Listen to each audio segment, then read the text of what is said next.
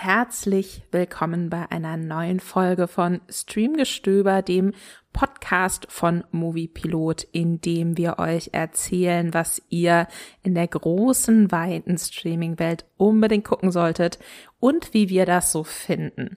Heute haben wir wieder eine besondere Folge, das wird euch von den letzten ähm, Wochen auch schon aufgefallen sein. Und zwar besprechen wir jede Woche die jeweils neueste Folge von House of the Dragon, dem lang erwarteten Game of Thrones Spin-off. Das heißt, wenn ihr House of the Dragon noch nicht geguckt habt, es aber gerne noch unvorbelastet gucken wollen würdet und vor allem, wenn ihr Folge 9, über die wir heute sprechen, noch nicht gesehen habt und die unvorbelastet gucken möchtet, dann schaltet jetzt ab guckt die Folge oder die ganze Serie, wie ihr wollt, und kommt dann zurück. Wir werden nämlich alles spoilern, was hier passiert. Und wir, das ist heute, das sind heute Matthias Hopf, Redakteur bei Moviepilot. Hallo Matthias. Hallo Lisa.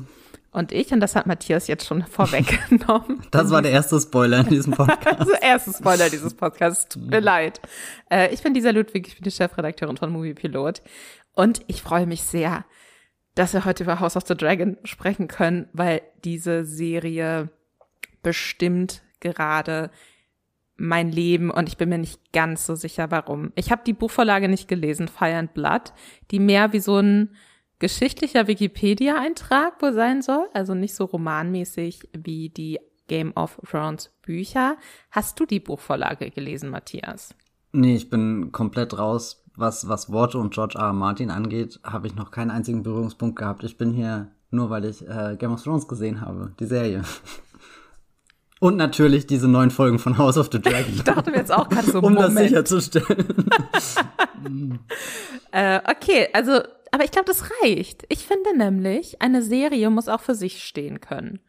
Und wenn wir Sachen nicht verstehen, weil wir die Buchvorlage nicht gelesen haben, dann ist das nicht unser Fehler, dann ist es der Fehler der Serienverantwortlichen und von HBO. Anyways, Folge 9, die vorletzte Folge der ersten Staffel. Nächste Woche gibt es das große Finale, ich bin sehr aufgeregt.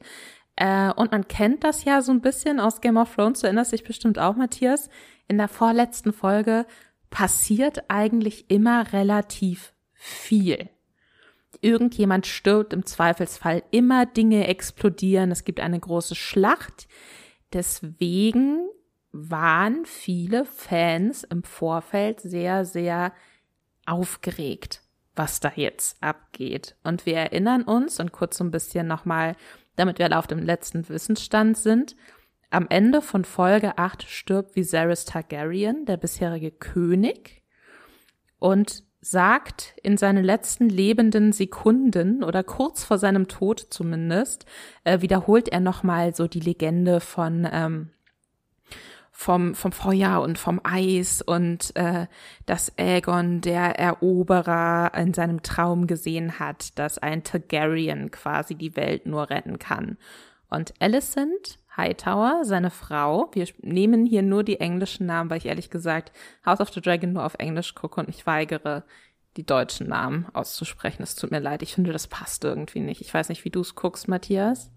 Ja, also äh, ich weine auch immer ein bisschen, wenn ich John Schnee lese, weil das hat so überhaupt keinen Charakter. Während wenn ich Jon Snow höre, kann ich mir schon eher Kit Harington immer vorstellen. Ich guck's auch auf Englisch und bin immer maximal verwirrt, wenn ich dann zufällig deutsche Texte lese und dann die Namen nicht richtig einordnen kann. Und ich google auch jedes Mal, ob jetzt die Targaryens mit den richtigen AE-Folgen oder so geschrieben werden. Oder, oder wo ist das bei den Lannisters? Oder da gibt's doch das AE. Das ist einmal Lannisters und Lannisters. Ach, ja, es, es, es ist eine Herausforderung des Redakteursalltags. Absolut, die Namen sowieso und wo die A's und die E's sind, das macht, äh, das ist bei House of the Dragon ein sehr großes Problem, auch für mich.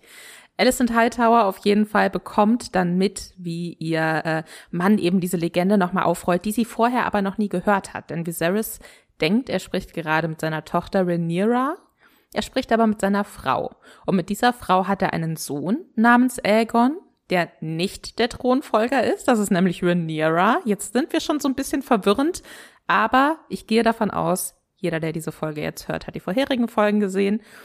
Ähm, in jedem Fall endet es damit, Viserys ist tot und Alicent hat ihren Mann so falsch verstanden, dass sie denkt, der will jetzt plötzlich doch, dass sein erstgeborener Sohn Aegon ähm, König wird.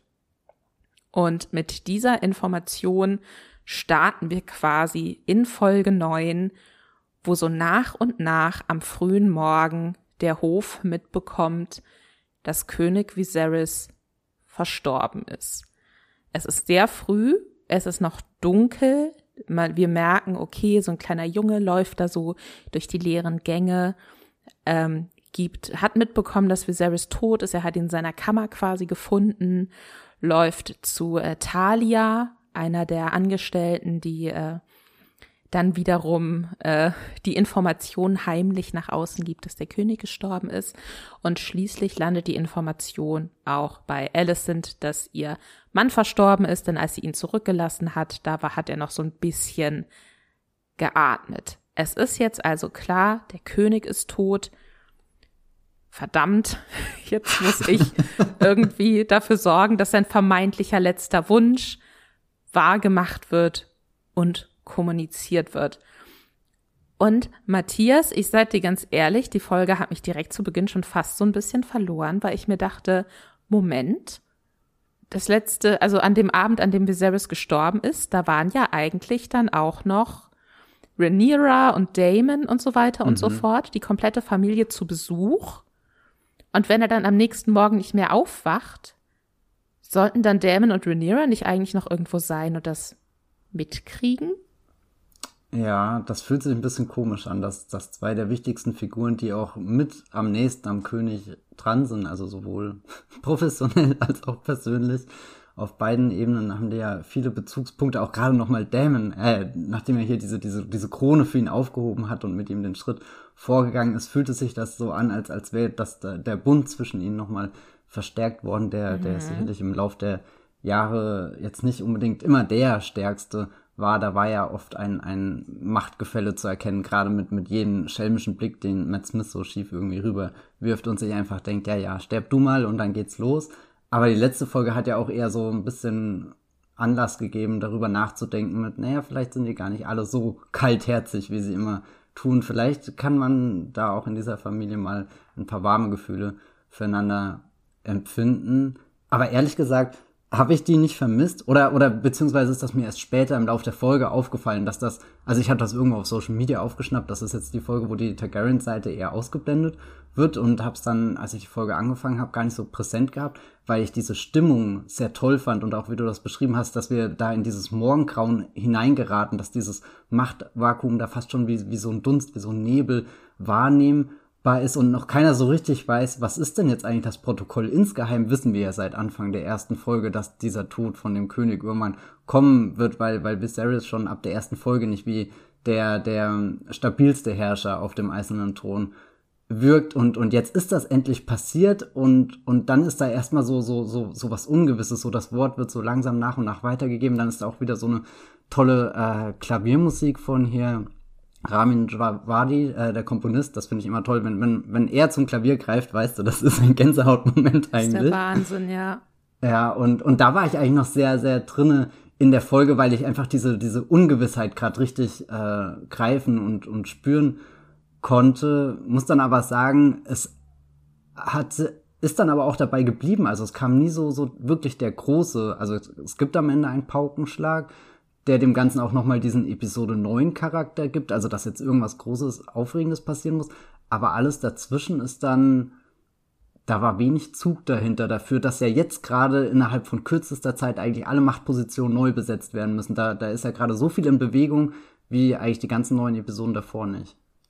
Was äh, uns dann direkt auch zur nächsten großen Szene führt. Und zwar trifft sich der Small Council, also so die kleinere Versammlung aus den, äh, ich sag jetzt mal, Westeros-Ministern, die, die alle, ne, dann die verschiedene Positionen innerhalb der Regierung haben unter dem König, darunter auch äh, quasi die Hand des Königs, der Vater von Alice sind Otto Hightower. Ich finde für mich der beste Vorname der, der Serie, ganz ehrlich. Auch weil man direkt weiß, wie man ihn korrekt schreibt. Und äh, Alicent ja verkündet, der König ist tot. Äh, seine, letzte seine letzten Worte waren, Aegon soll König werden. Und ähm, man hat so ein bisschen das Gefühl, sie glaubt vielleicht, jetzt sind alle schockiert und überrascht, aber dann stellt sich raus, die haben die ganze Zeit sowieso schon Pläne geschmiedet, dass genau das eintreffen soll, wenn der König stirbt und planen jetzt quasi einen Putsch, weil die eigentliche Thronfolgerin ist ja Rhaenyra und sie sagen, nee, jetzt wir heben Aegon auf den Thron und äh, daran haben wir jetzt schon ewig gearbeitet. Wer muss jetzt alles sterben, damit sich niemand dagegen wehren kann? Wie fandest du die Szene? Ich mag auf alle Fälle die Vorstellung, dass Alicent aus der letzten Folge rausging und sich dachte, oh, könnte es vielleicht ein Missverständnis gewesen sein? Nee, nee, nee, ich will schon, dass mein Sohn auf den Thron kommt und sich das dann einredet, aber vielleicht im Hinterkopf noch so eine minimale moralische Bremse hat, in dieses Meeting reingerät und merkt, okay, nee, die anderen sind alle schon viel verdorbener als ich selbst. Dabei dachte ich, bin nicht die schlimmste Frau, die gerade in Westeros irgendwie das sagen hat, ähm, war, war, war fast schon ein humorvoller Moment und auch irgendwie so, so, so eine Szene, die, weil es geht ja dann auch ähm, ziemlich zügig, wie so, so Leute aus ihren Ämtern gehoben werden. Das ist ja das, was uns in den nächsten Minuten erwartet, dass einer direkt am Tisch äh, stirbt, der nächste sein Amt aufgibt und, und, und irgendwie gibt das ja schon so, so voraus mit, naja, jetzt müssen Entscheidungen getroffen werden, bis wir das Wort ganz groß in der Halle verkünden äh, dürfen und ja, ich weiß nicht, es, es hat diese, diese, diese ähm, Anspannung von, du bist jetzt in einer dieser geheimen Kammern, wo halt wirklich die großen Machtfragen geklärt werden. Du bist da live dabei, aber irgendwie wissen alle um dich um auch schon, schon mehr als du selbst. Und ich war auch wieder schockiert, wie, wie äh, viel hier Sir Kristen einfach tun kann, was er will.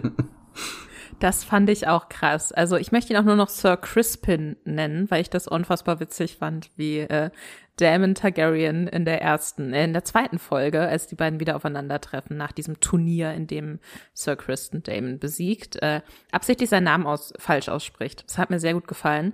Wir erinnern uns, äh, Sir Kristen hat, äh, hatte Sex mit Rhaenyra, wollte sich danach umbringen, weil er quasi seinen weißen Mantel beschmutzt hat und gegen gegen das, was er gegen seinen Schwur der äh, des Nicht-Sex-Habens äh, verstoßen hat äh, als Teil der Kingsguard.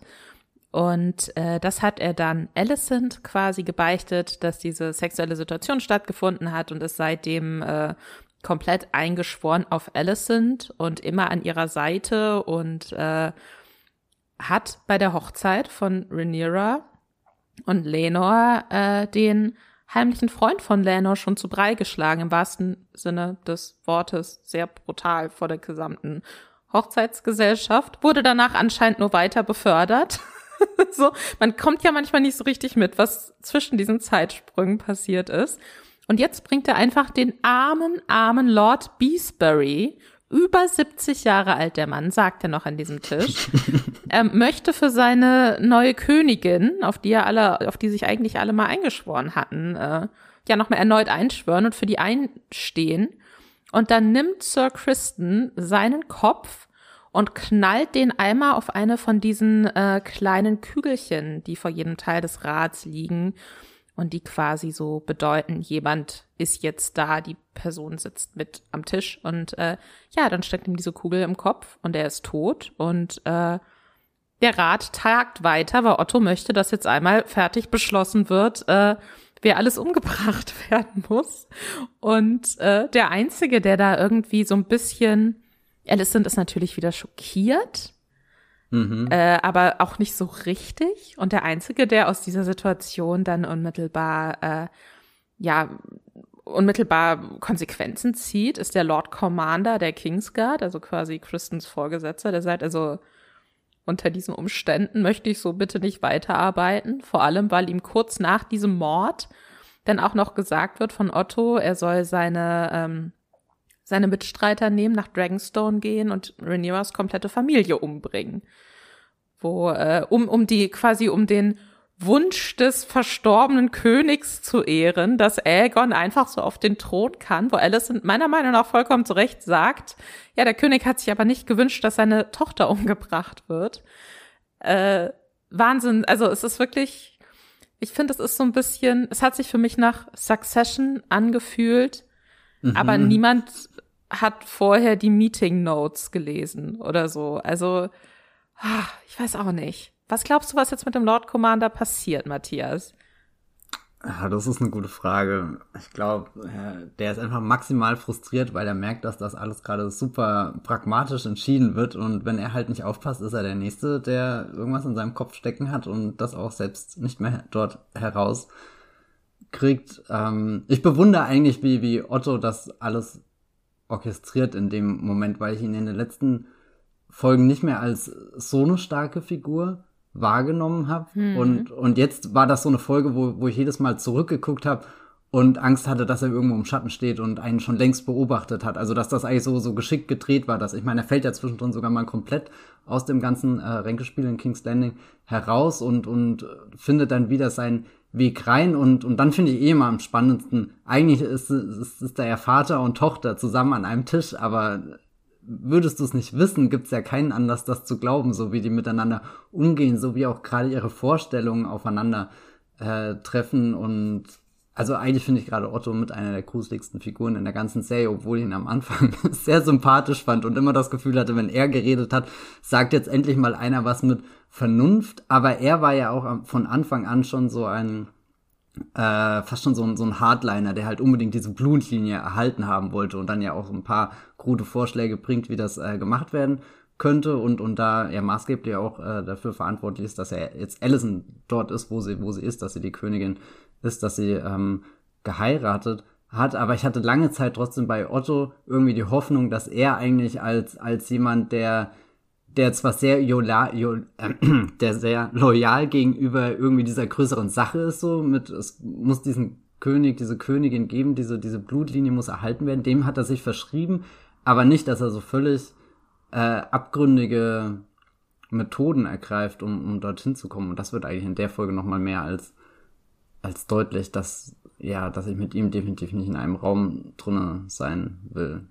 Weißt du, was ich da so interessant fand? Das, weil ich ja. habe das auch so wahrgenommen, er ist irgendwie loyal und er steht ja auch eigentlich für seinen König ein. Offensichtlich hat er andere Vorstellungen gehabt als Viserys, wie man effektiv regiert, aber man hatte schon das Gefühl, er, er fährt da jetzt nicht so seinen eigenen Film. Und dann gibt es ja, ich weiß gerade nicht mehr, in welcher Folge das war, vielleicht war es die vierte, wo äh, Otto zwischenzeitlich als Hand gekündigt wird, quasi mhm. von Viserys, weil Viserys sagt, so er hat das Gefühl, Otto ähm, kämpft jetzt doch nur für sich selbst und hat da so seine ganz eigenen Pläne und es geht nicht mehr darum, seinen König äh, zu, zu stärken und zu schützen. Und äh, bei dieser Konfrontation dachte ich mir noch so, weiß ich nicht, ob ich das so empfinde. Weiß ich nicht, ob Viserys das wirklich auch glaubt oder ob er das nur sagt, weil er wütend ist und weil seine Tochter möchte, dass er Otto feuert. Und jetzt sehen wir aber eigentlich in dieser Szene genau das, was Viserys Otto vorgeworfen hat. Der hat die ganze Zeit seinen eigenen Film gefahren, seine eigenen Pläne geschmiedet, quasi einen Putsch vorbereitet mit dem kompletten Rat, offenkundig, außer Lord Beesbury, dem Armen.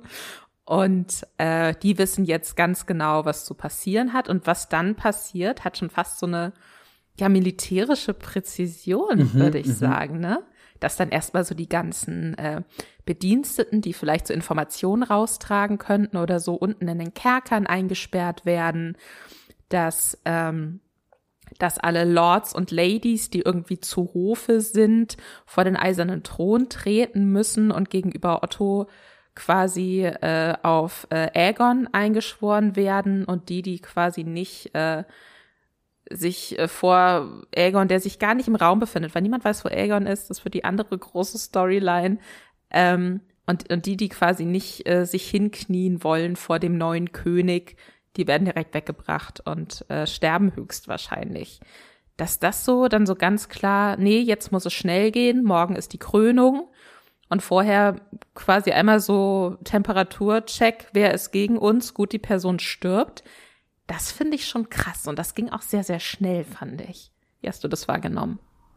Ja, ähm, ich hätte ehrlich gesagt, ich hätte die ganze Folge als eine große Parallelmontage am liebsten gesehen. Also das, das, also das spannendste Element ist ja, wenn du realisierst, die sind schon eingeschlossen, die müssen jetzt eine Entscheidung treffen, auf welcher Seite sie stehen und können sich nicht mehr mit etwaigen Verbündeten oder so absprechen. Also mhm. eigentlich fließen ja die Informationen in Westeros immer sehr gut. Jeder hat irgendwo was erfahren und hier ist es auf einmal sehr schwer, an Informationen ranzukommen. Also für alle Figuren irgendwie äh, mit mit ja, was ist jetzt die, die, die Seite, auf die ich mich schlag? Oder auch später Alicent muss ja wirklich einen Preis für die Informationen bezahlen, die sie bekommt, obwohl sie ja die Königin ist, obwohl sie ganz oben ist, obwohl sie kurz davor steht, ihren eigenen Sohn jetzt auch direkt auf den äh, eisernen Thron zu fördern, sind, ist der, der Emotion, äh, Emotion, der Emotionenfluss vielleicht auch, aber auf alle Fälle der Informationfluss in King's Landing gerade nicht so, ähm, so, so in Bewegung, wie man das erwarten könnte. Und wenn dann, ich stelle mir das im Kopf immer so vor, dass so, so, äh, hier hast du bestimmt Titanic gesehen, wenn so eine Schotte nach der mhm. anderen runtergeht, äh, wenn das Schiff äh, langsam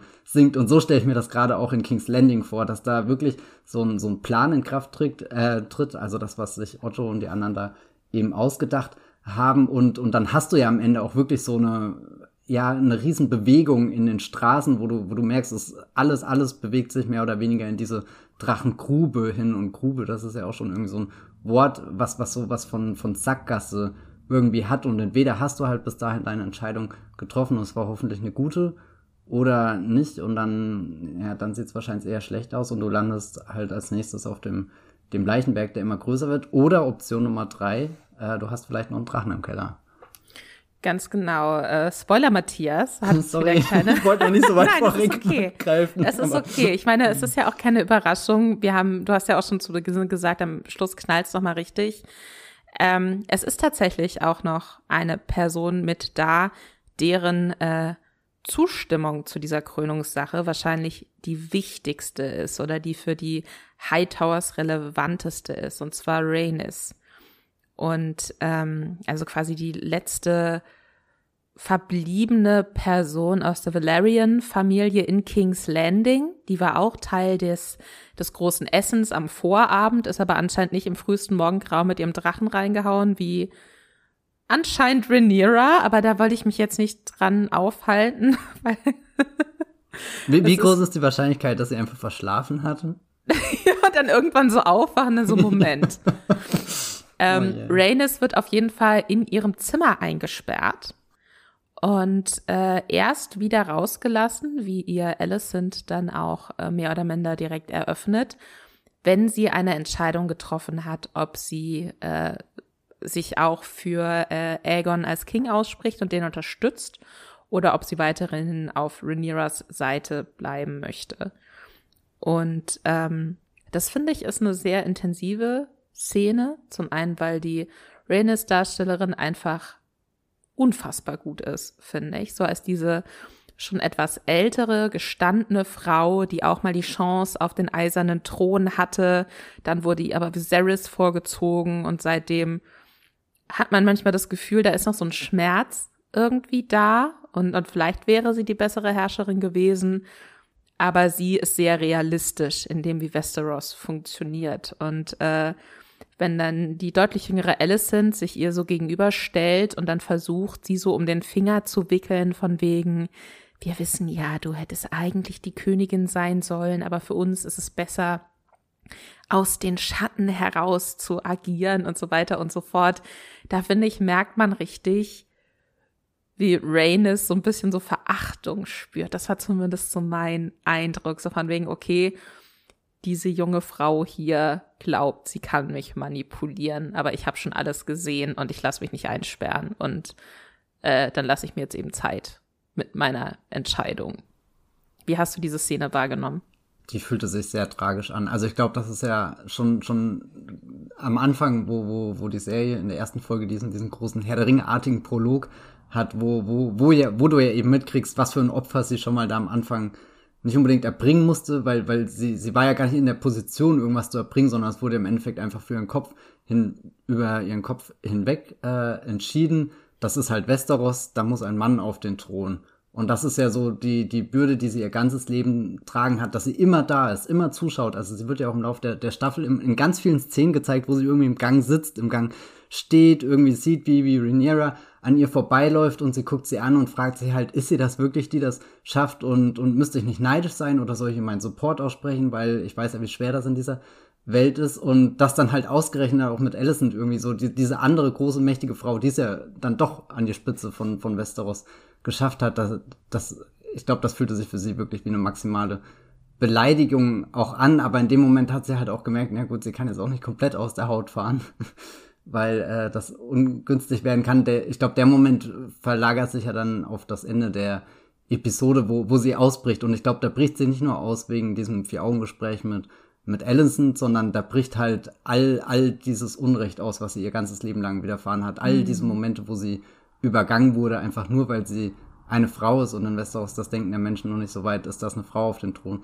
Platz nehmen kann und das beweist ja auch wieder diese neue Folge, dass das über äh, Rhaenyra, die ja eigentlich vom König als Thronfolgerin auserkoren wurde, dass, dass da ja jeder auch sehr bereit, also es existiert eine große Bereitschaft für den Putsch. Es, es sind nicht viele Gewissensbisse, die da im Gange sind, sondern ich glaube, viele haben jetzt das Gefühl, naja, jetzt ist Viserys weg und jetzt räumen wir endlich mal seinen Saustall auf. Also wir haben das jetzt lange ausgehalten, wir haben lange mitgespielt, wir haben auch immer mal wieder genickt, aber insgeheim wussten wir alle, dass dieser Moment kommt, wo wir jetzt endlich dieses alte Möbelstück rausschmeißen, was wir noch nie mochten. Der Opa ist jetzt weg, das kommt weg, das kommt raus und wir machen jetzt Platz für, wie wir uns diese Welt vorstellen. Und leider ist die Vorstellung von vielen Menschen in Westeros eher eine, eine rückständige. Was man natürlich auch für so einen Putsch braucht, ist den Thronfolger. und das ist so, das, das ist tricky, gell? Das ist, äh, das ist so ein bisschen wichtig. Und äh, Aegon wurde ja in den letzten Folgen als äh, Charakter eingeführt, der zum einen keinerlei Interesse daran hat, den eisernen Thron zu erklimmen. Also schon so fast. Ich bin sehr froh, dass er nicht in diese Jon Snow Stimme, die sagt, du nicht, so was man bei Game of Thrones aber so hatte, dass er überhaupt nicht dahin verfällt. Dafür ist er ein offensichtlich furchtbarer Mensch. Äh, anscheinend zutiefst traumatisiert, maximal sadistisch, ständig betrunken, äh, sexuell übergriffig und vor allem an seinem großen Tag vor der Krönung nicht auffindbar. Und dann beginnt quasi so ein Rennen zwischen Otto und Alicent darum, wer als erstes Aegon in die Finger bekommt. Denn Otto, und das äh, wird ja in dieser Ratssitzung zu Beginn sehr, sehr deutlich klar, dessen Plan ist es, Rhaenyra muss umgebracht werden. Und das ist natürlich dann eine Ansage, die vom, vom neuen König selbst kommen muss, damit quasi seine, seine Wache dementsprechend agieren kann, damit da irgendeine Art von offizieller Autorität dahinter steckt. Das heißt, der möchte Aegon in die Finger kriegen und ihn überreden, äh, diese Ansage auszusprechen. Alicent wiederum möchte, dass äh, Rhaenyra quasi äh, so Vorschläge unterbreitet werden, denen sie dann zustimmen kann. So von wegen, hey, wenn du dich nicht auf den eisernen Thron setzt, dann kriegst du dafür das von uns. Wo man natürlich im Endeffekt wahrscheinlich auch Alicent selbst weiß, dass Rhaenyra dem niemals zustimmen wird, aber das ist jetzt erstmal so ihr vorgeschobenes Ding, weil sie ihre Jugendfreundin nicht direkt eiskalt ermorden möchte. Und äh, deswegen will die Aegon in die Finger kriegen. Und äh, die stellen sich dann jeweils so Einsatzteams, möchte ich sie nennen, zusammen, um Aegon zu finden. Und Alicent beauftragt Sir Kristen und dem schließt sich dann äh, Aemond an, ihr zweitältester Sohn, also der jüngere Bruder von Aegon, der ungefähr einen Meter größer ist als Aegon, 20 Jahre älter aussieht und äh, weiß ich nicht, so ein bisschen wie so ein Damon-Cosplayer auf mich habe, oh den ich aber als Charakter sehr mag.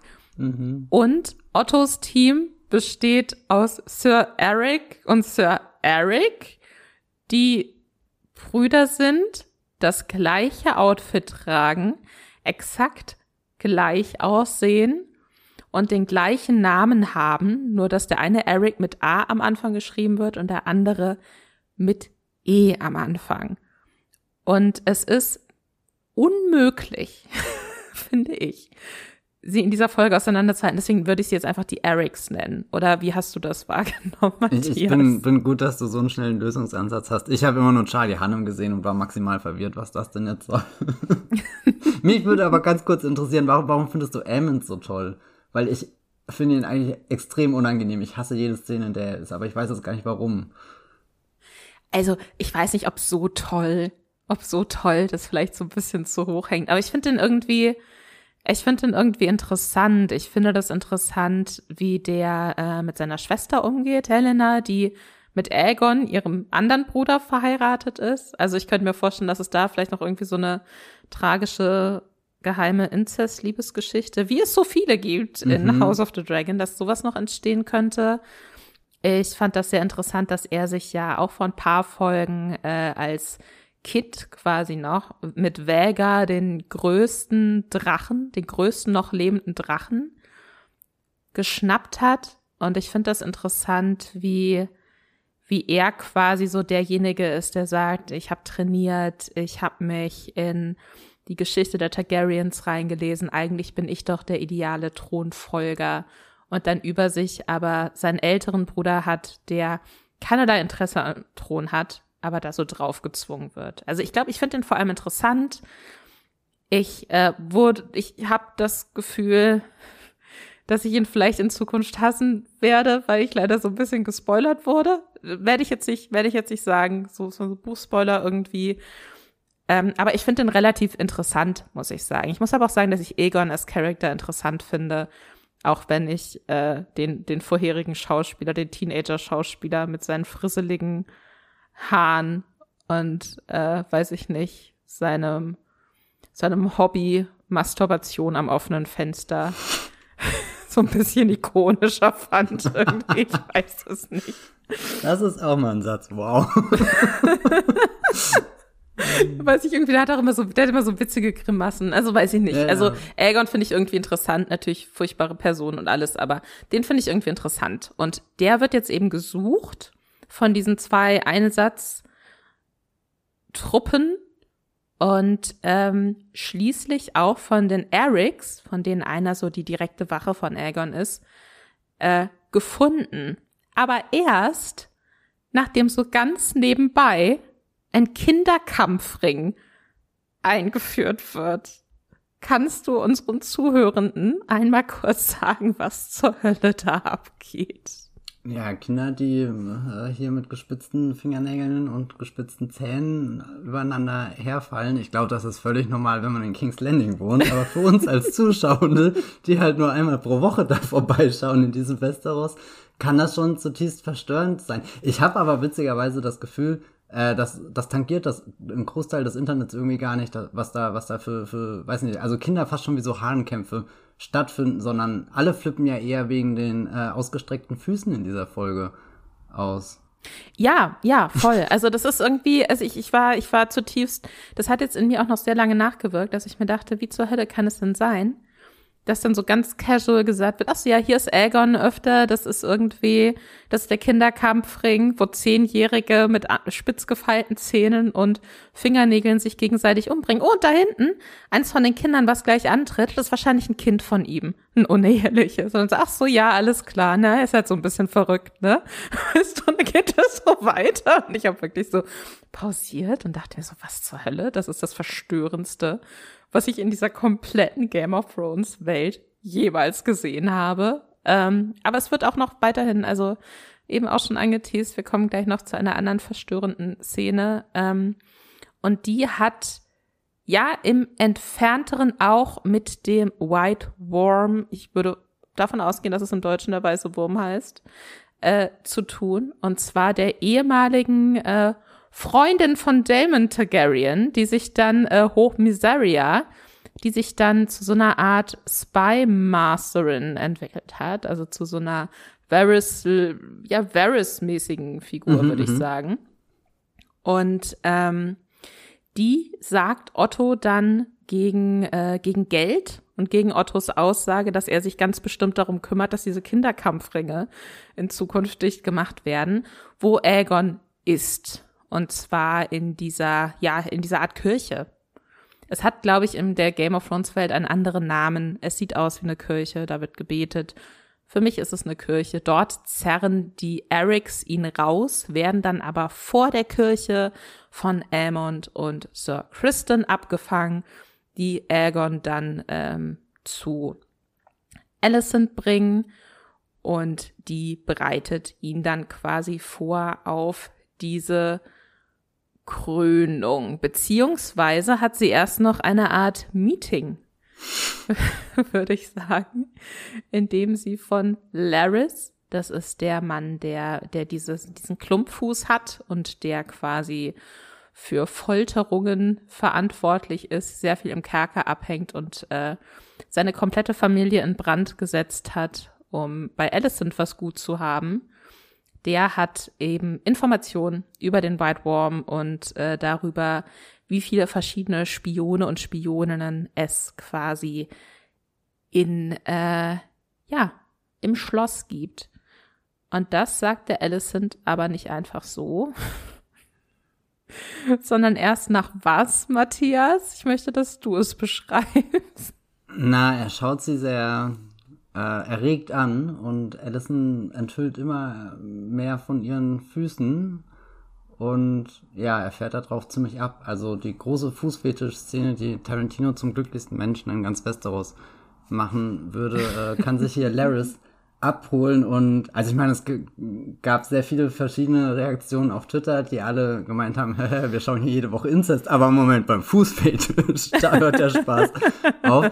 Ich muss aber sagen, ich finde die Szene großartig, weil es gibt eine Einstellung, wo du siehst, wie sich Allison davon wegdreht. Also wie er immer, immer erregter wird und an sich rumfummelt und, und wie sie dann versucht, aus dieser Szene auszubrechen und du siehst auch irgendwie fast so die, die Tränen in ihren Augen und, und da fand ich das sehr toll, dass, dass wir sie ja eigentlich auf dem Höhepunkt ihrer Macht in der Folge erleben. Also ihr Sohn wird jetzt auch wirklich der König. Also so, so safer kann es ja für, für äh, ihre, ihre Blutlinie auf keinen Fall laufen, aber dass selbst so eine mächtige Person einen Preis bezahlen muss für irgendwas, was sie, was sie halt braucht, um in dieser Welt weiterzukommen und dass das dann so im Geheimen stattfindet und das für sie auch sehr beschämt ist. Also das fand ich sehr stark, wie, wie diese eine Einstellung, dieses, dieser eine Blick auf Olivia Cooks Gesicht in dem Moment, der, der hat für mich so eine ganze Geschichte erzählt, wo ich am liebsten einfach kurz das Bild angehalten hätte und gedacht hätte und all diese Emotionen, die in diesem Bild drinne stecken, die können meinetwegen über die ganze Folge drüber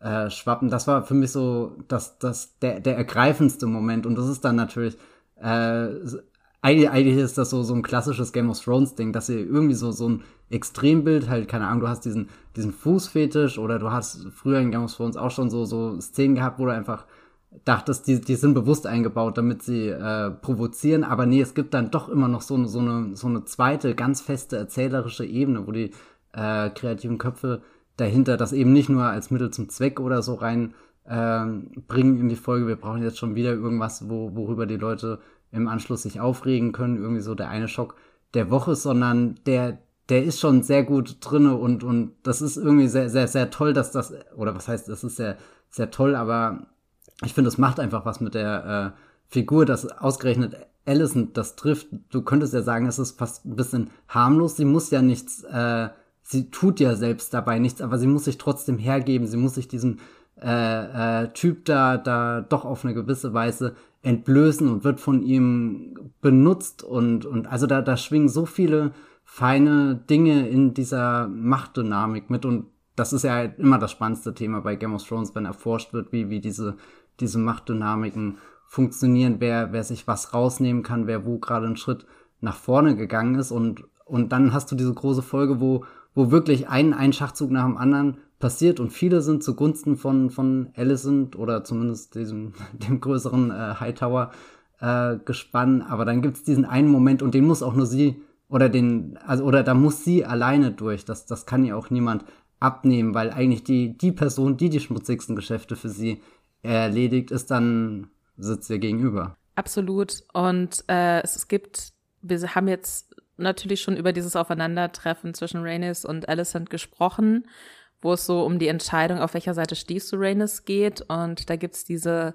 eine Szene und an diesen Satz musste ich, äh, keine Szene, an diesen Satz musste ich denken, auch in, wenn die Kamera so auf, auf Alicents Gesicht drauf ist, wo Rhaenys sagt, du willst gar nicht frei sein, du möchtest nur ein Fenster in deinem Gefängnis haben, durch diese Krönung ihres Sohnes. Und das äh, trifft es mich, für mich auch ganz gut, wirklich so dieses, du hast sehr, sehr schön beschrieben, so denn dieses doch irgendwie gefangen sein und machtlos sein und am Ende des Tages dann doch immer nur benutzt werden. Erst von ihrem Vater, der sie quasi so sich, der sie so an den König verkauft oder sagt, jetzt gehst du mal mit zu dem ins Bett, so auf die Art, damit mhm. du Königin wirst, damit wir einen direkten Draht zum Thron haben, noch einen direkteren Draht. Dann äh, irgendwie hinter ihren Söhnen aufräumt, insbesondere hinter Aegon, sei es nun, dass der, äh, weiß ich nicht, irgendwo masturbierend am Fenster steht, wieder irgendwo besoffen rumliegt oder äh, eine der Angestellten im Schloss äh, vergewaltigt tatsächlich. So auch da ist sie wieder räumt immer nur auf, ist nur für andere da, äh, verbiegt sich dabei komplett und sei es die Person, die ihr eigentlich unterstellt ist und die von der sie ja auch weiß, dass der verantwortlich ist für den Tod seiner eigenen Familie, was in Westeros eine, ein unfassbares Verbrechen ist. Und trotzdem hat der sie so in der Hand und so unter seinem Scheffel, dass er das machen kann und sie da mitmachen muss. Und ähm, das ist eine Szene auf jeden Fall, die glaube ich, auch ganz bewusst so gedreht wurde, damit wir Alicent eben nicht als die Böse nur sehen oder als die, die sich äh, Rhaenyra entgegenstellt, weil dieser, dieser Konflikt und auf welcher Seite man da jetzt steht und mit wem man mitfiebert, der ist ja für die Serie elementar. Und dass man dann jetzt so diese Folge hat, wo man dann doch noch mal so ein bisschen Einblick kriegt, dahingehend, was ist denn eigentlich mit Alicent? Was ist denn aus der geworden, die wir zu Beginn der Serie noch so als Teenager-Mädchen, als Unbedarftes gesehen haben? Das, äh, das fand ich schon irgendwie wichtig und stark. Und äh, Weißt du, was ich sehr, sehr witzig finde? Äh, dass äh, hier der, der Laris, er hat sehr große äußerliche Ähnlichkeiten zu der Alfred-Figur aus äh, den Hobbit-Filmen. Das ist hier bei Lake Town auch so, so der, der schmierige Typ, der der ähnlich wie Grimmer Schlangenzunge in Herr der Ringe-Filmen auch die ganze Zeit den, den Verrat anstachelt und Zwietracht sät. Und jetzt hat Game of Thrones auch endlich so einen Typen. Also nicht, dass Game of Thrones keine zwielichten Typen davor gehabt hätte. Nie aber, aber ich, ich finde diese, diese Alfred-Figur in den Hobbit-Filmen, jedes Mal, wenn ich sie schaue, denke ich mir, da hat sich, da hat Peter Jackson aber auch so, so einen richtigen Charakter irgendwie reingesetzt in die Filme. Und du guckst den an und, und hast schon sehr, sehr starke Emotionen, weil, weil alles, was er tut, irgendwie so egozentrisch ist und, und überhaupt nicht vertreten vertretbar und am Ende auch bekommt er, ja, es ist ein, ein schönes Ende, was die Figur kriegt, ein angemessenes, sagen wir es mal so. Und äh, bei Game of Thrones, glaube ich, äh, kommt er nicht so leicht da raus. Das glaube ich auch nicht. Da bin ich sehr, sehr gespannt, wie auch diese Beziehung zwischen den beiden weitergeht. Ähm, was parallel schon passiert, auch noch im Dunkeln der Nacht, ist, dass einer der Erics, unklar welcher, aber ich, äh, ich glaube, das war der, der eigentlich so der, die direkte abgestellte Wache für Aegon ist. Der Haupt-Eric. Der Haupt-Eric, der quasi auch weiß, wozu der neue König äh, fähig ist. Ähm, der taucht auf vor Rennys äh, Raum, der nach wie vor abgeschlossen ist. Sie ist da nach wie vor eingesperrt. Ähm, und befreit sie und will ihr ermöglichen, dass sie nach Dragonstone kann, um Rhaenyra zu warnen. Und äh, Rhaenys wehrt sich noch kurz so ein bisschen, sagt er, was mit meinem Drachen? Ich lasse meinen Drachen nicht hier. Und ihr Drache ist in der Dragon Pit. Und diese Dragon Pit befindet sich zufällig unter der großen Halle, in der die Krönung schlussendlich stattfindet. Und Tatsächlich schafft es Rhaenys auch gar nicht irgendwie zum Hafen und auf das Boot, das Eric ihr da anscheinend organisieren wollte, denn alle Menschen in den Straßen von King's Landing werden dann am nächsten Morgen zusammengetrieben und Richtung große Halle getrieben, weil es Alicent wichtig ist zu sagen, wenn mein Sohn gekrönt wird als neuer König, dann muss die ganze Bevölkerung dabei sein.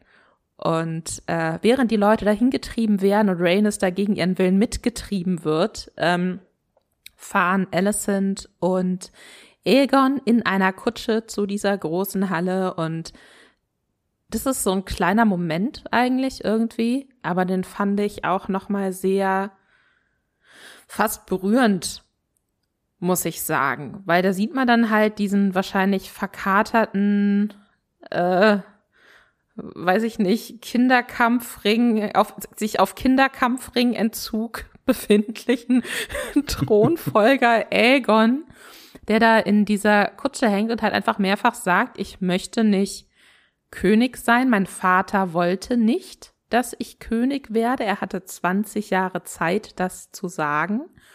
Und er wollte das nicht. Und äh, auch so das Gefühl so vermitteln, so ja, unser Vater hat uns sowieso nicht geliebt. Und das ist ja was, was wir in den Folgen davor gesehen haben, dass Viserys auch von Rhaenyra als seinem einzigen Kind eigentlich spricht. Und als Alicent ihm dann schließlich diesen Targaryen-Dolch so hinschiebt, passiert in Aegons Gesicht was, was ich so ein bisschen als vielleicht so die zaghafte Realisierung bezeichnen würde. Oh, vielleicht hat mein Vater mich doch geliebt. Vielleicht hat mein, traut mein Vater mir das doch zu.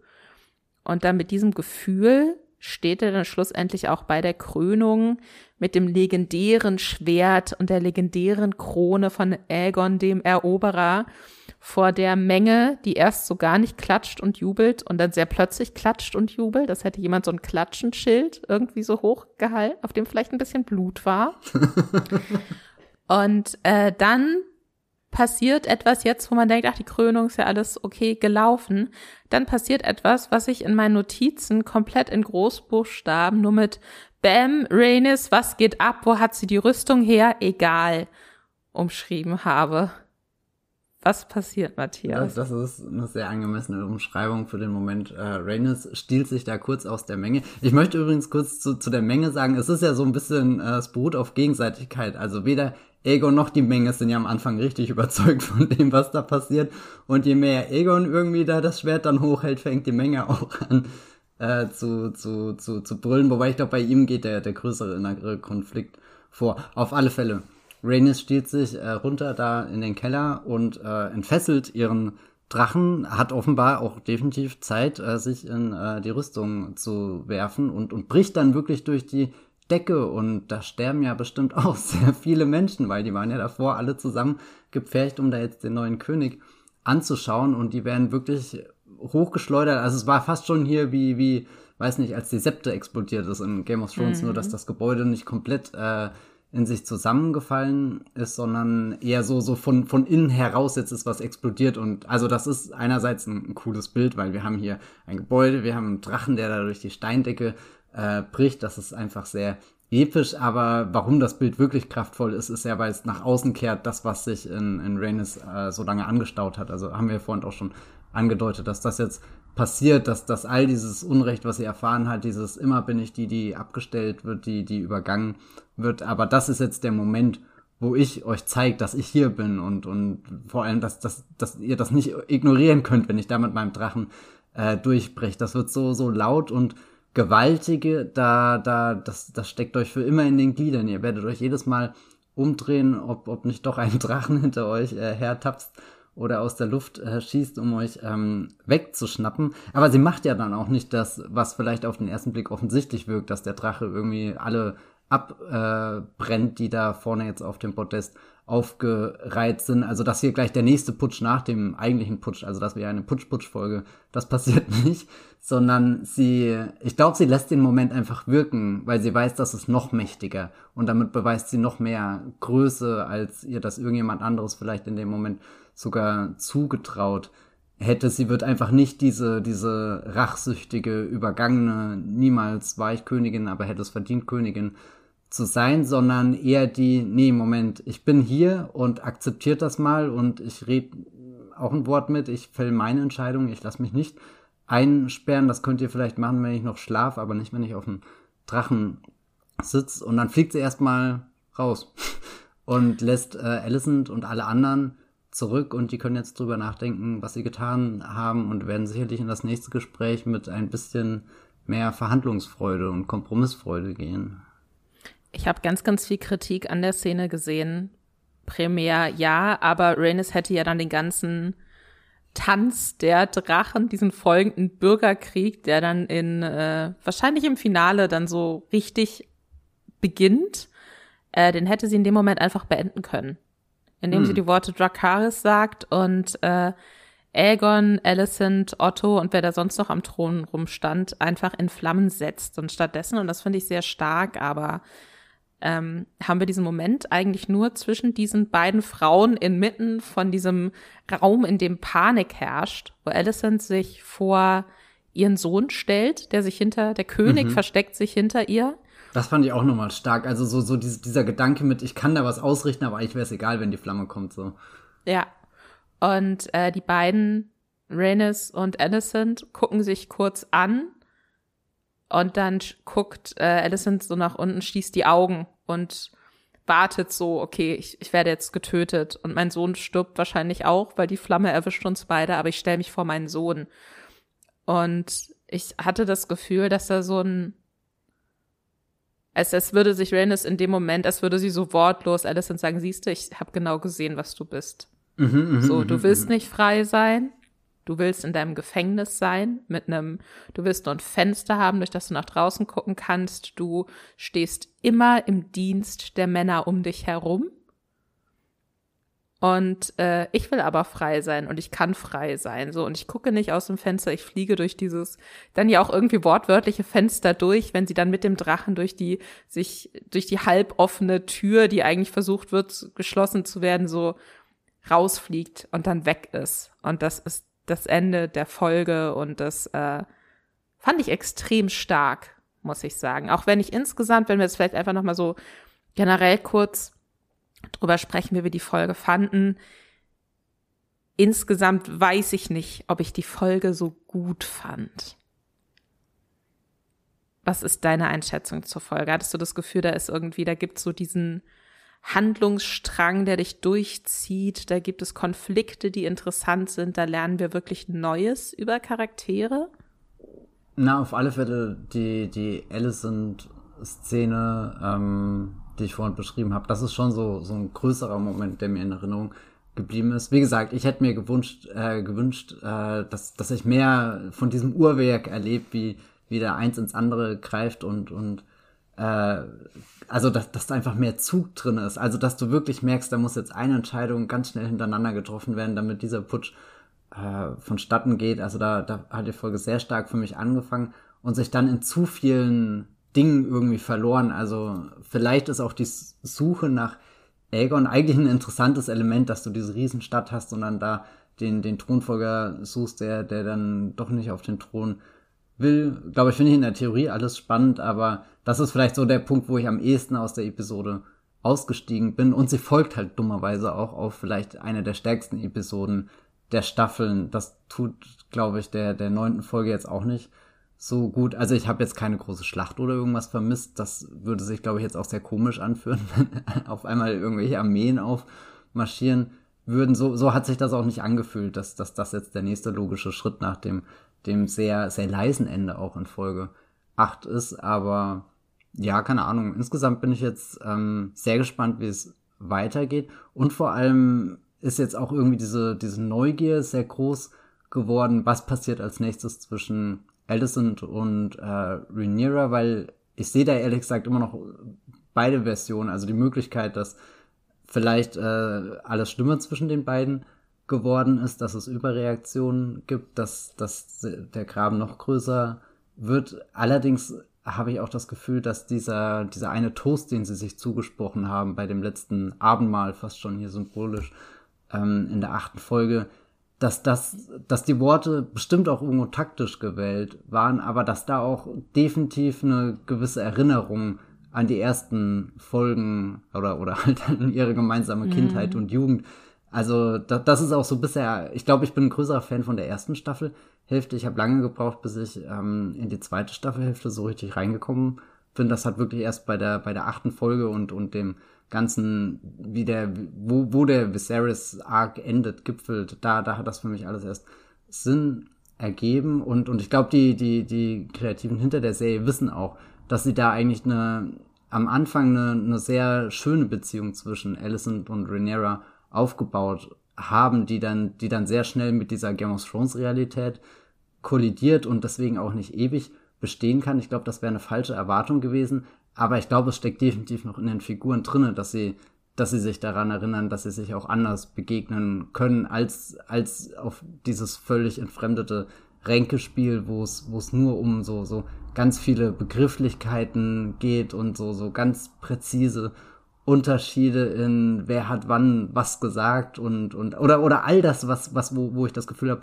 zwischen Otto und Alicent existiert das glaube ich nicht mehr wirklich da würde mich auch mal sehr ein ein ein ein, ein äh, Vater-Tochter-Gespräch interessieren und nicht nur ein Hand- und Queen-Gespräch. Und ich, mhm. also ich weiß nicht, ob Otto und Alicent das nochmal hinkriegen, aber bei Rhaenyra und Alicent sehe ich da definitiv die Chance dazu.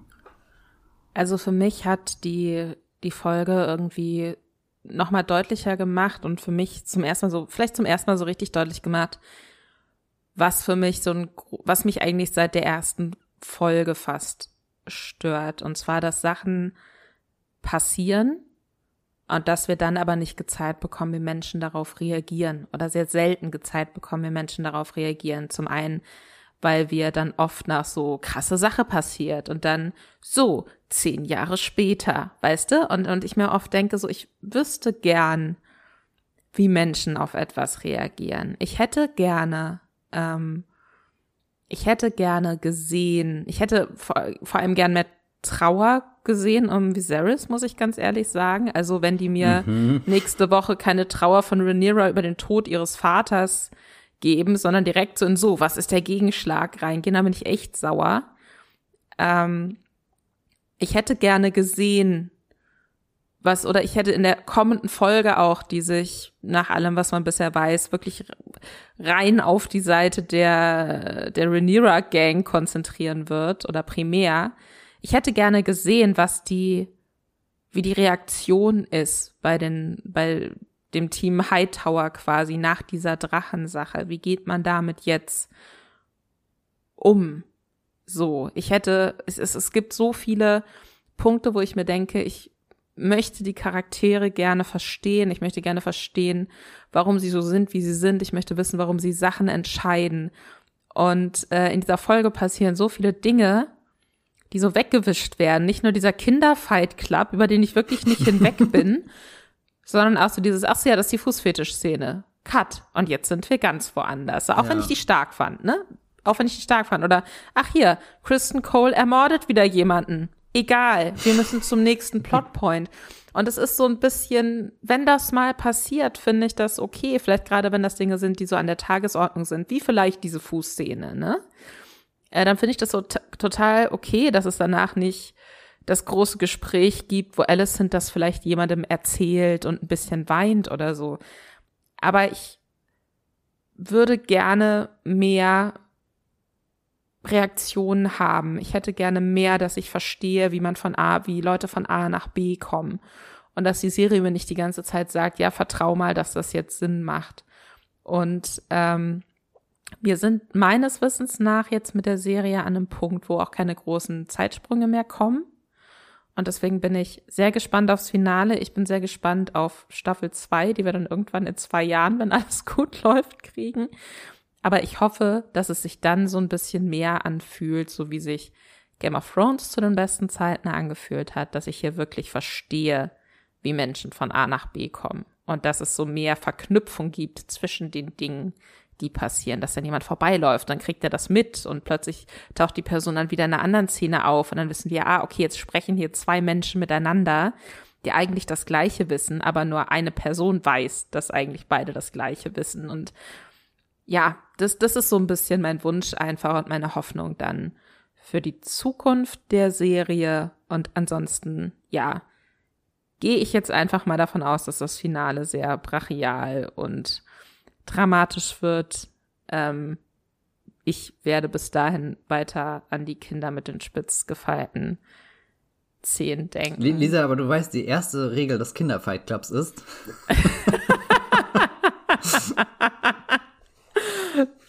Well. ich hoffe, Sie kommen nicht bei uns vorbei, Matthias. Ich oh, hoffe, ja. Sie suchen uns jetzt nicht auf. Hast du ein abschließendes Wort noch zu dieser Folge? Vielleicht so ein, weiß ich nicht, ein Zitat, was dir sehr gut gefallen hat. Ein Charakter, dem du alles Gute für die Zukunft wünschen möchtest.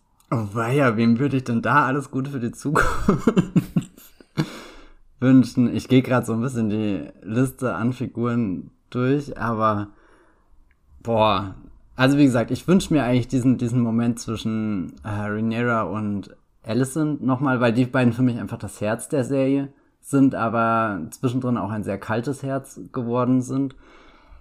Äh, ich weiß gar nicht. Ich habe auch gerade, als du gesagt hast, naja gut, nächste Woche jetzt Finale, das wird brachial. Ich habe ehrlich gesagt gar keine Ahnung, wie die Serie jetzt enden soll und vor allem in eine Zwei-Jahrespause geht. Das finde ich irgendwie wahnsinnig. Andersrum, ich habe großes Vertrauen in Game of Thrones Finalfolgen. Die schaffen es für mich meistens, dass ich wirklich so einen, so einen, so einen inneren Aufbruchsgedanke habe und sage, und jetzt rewatch ich die ganze Staffel, was natürlich nie passiert. Aber äh, ich, da, das sind schon oft so, so, so Momente, die einen richtig beflügeln. Ich kann mir allerdings nicht vorstellen, wie zum Beispiel das äh, stetige Aufwärtsscheitern von Sir Kristen noch irgendwie Sinn ergibt. Oder ist genau das äh, der, der Kniff der Figuren, dass die Autoren äh, und Autoren sagen, naja, wir haben jetzt hier so eine bodenlose Figur geschrieben, die trotzdem immer höher und weiterkommt und die bekommt nie diese, diese Konsequenzszenen, wo, wo irgendjemand auf sie reagiert, wo sie auf irgendwas reagieren muss, sich für irgendwas rechtfertigen muss entweder ist das ein Geniestreich in den Drehbüchern oder es ist einfach völlig random. Ich habe das Gefühl, es ist eher völlig random. Naja, ich hoffe auf alle Fälle, dass die Drachen eine Rolle spielen. Ich glaube, das, das ist eh eines der, der, der größten äh, äh, Versprechen, die, die die Serie am Anfang gegeben hat. Und wir hatten schon ein Fair Share an guten Drachen-Szenen, aber ich bin noch nicht zufriedengestellt. Ich möchte, dass ein Drache äh, Sir Crispin ist und die Erics ihm dabei zusehen oder so. So stelle ich mir das vor. Und ich möchte wissen, welcher Eric welcher ist und dass sie andere Farben tragen, denn offensichtlich stehen sie jetzt auf verschiedenen Seiten. Das würde mir sehr weit helfen. Und mit diesem inneren Aufbruchsgedanken, ich finde, das ist eine sehr schöne Formulierung, Matthias, mhm. verabschieden wir uns aus dem Recap zur aktuellen neunten Episode von House of the Dragon. Bisschen letzter als die letzten Special-Folgen, aber es gab auch sehr viel zu besprechen, finde ich. Wenn euch das hier alles gefallen hat und ihr uns unterstützen wollt, dann abonniert diesen Podcast doch gerne bei Spotify, Apple Podcast, Podcast Addict und überall sonst, wo es Podcasts gibt wenn es die Möglichkeit gibt, wo auch immer ihr den Podcast hört, dann äh, bewertet uns da gerne auch und lasst uns einen Kommentar da. Feedback, Verbesserungswünsche, Sprachnachrichten und so weiter und so fort äh, könnt ihr uns an podcast.moviepilot.de schicken. Ähm, wenn ihr uns Sprachnachrichten schickt zu aktuellen Serien, die ihr guckt oder so, habt ihr eine große Chance, hier auch mal im Podcast damit zu landen. Ähm, auf Twitter könnt ihr uns unter Streamgestöber mit OE folgen. Und äh, ja, auch uns kann man auf Twitter folgen und unsere Artikel auf Moviepilot lesen. Äh, Matthias, wo finden die Leute dich im Internet, wenn sie Interesse an dir als Person und Experte für Drachenfragen haben? Ich verrate alles über Drachen auf meinem heimlichen Drachen-Stan-Account auf Twitter. äh, nein, Quatsch, ihr könnt mir einfach folgen unter äh, dem Handle at Bibelbrox mit 3e oder ganz normal mein Klarnamen Matthias Hopf bei Twitter und das ist auch der Name, unter dem ich bei Movieplot meine Texte veröffentliche. Ich veröffentliche unter Lisa Ludwig bei Moviepilot und auf Twitter findet ihr mich unter dem Handle Anti-Alles-Lisa. Und damit auf Wiedersehen in dieser wundervollen Folge. Ich wünschte, ich könnte so ein Drachenbrüllen nachmachen, aber es wäre jetzt nur peinlich. Deswegen sage ich was anderes. Streamt was Schönes.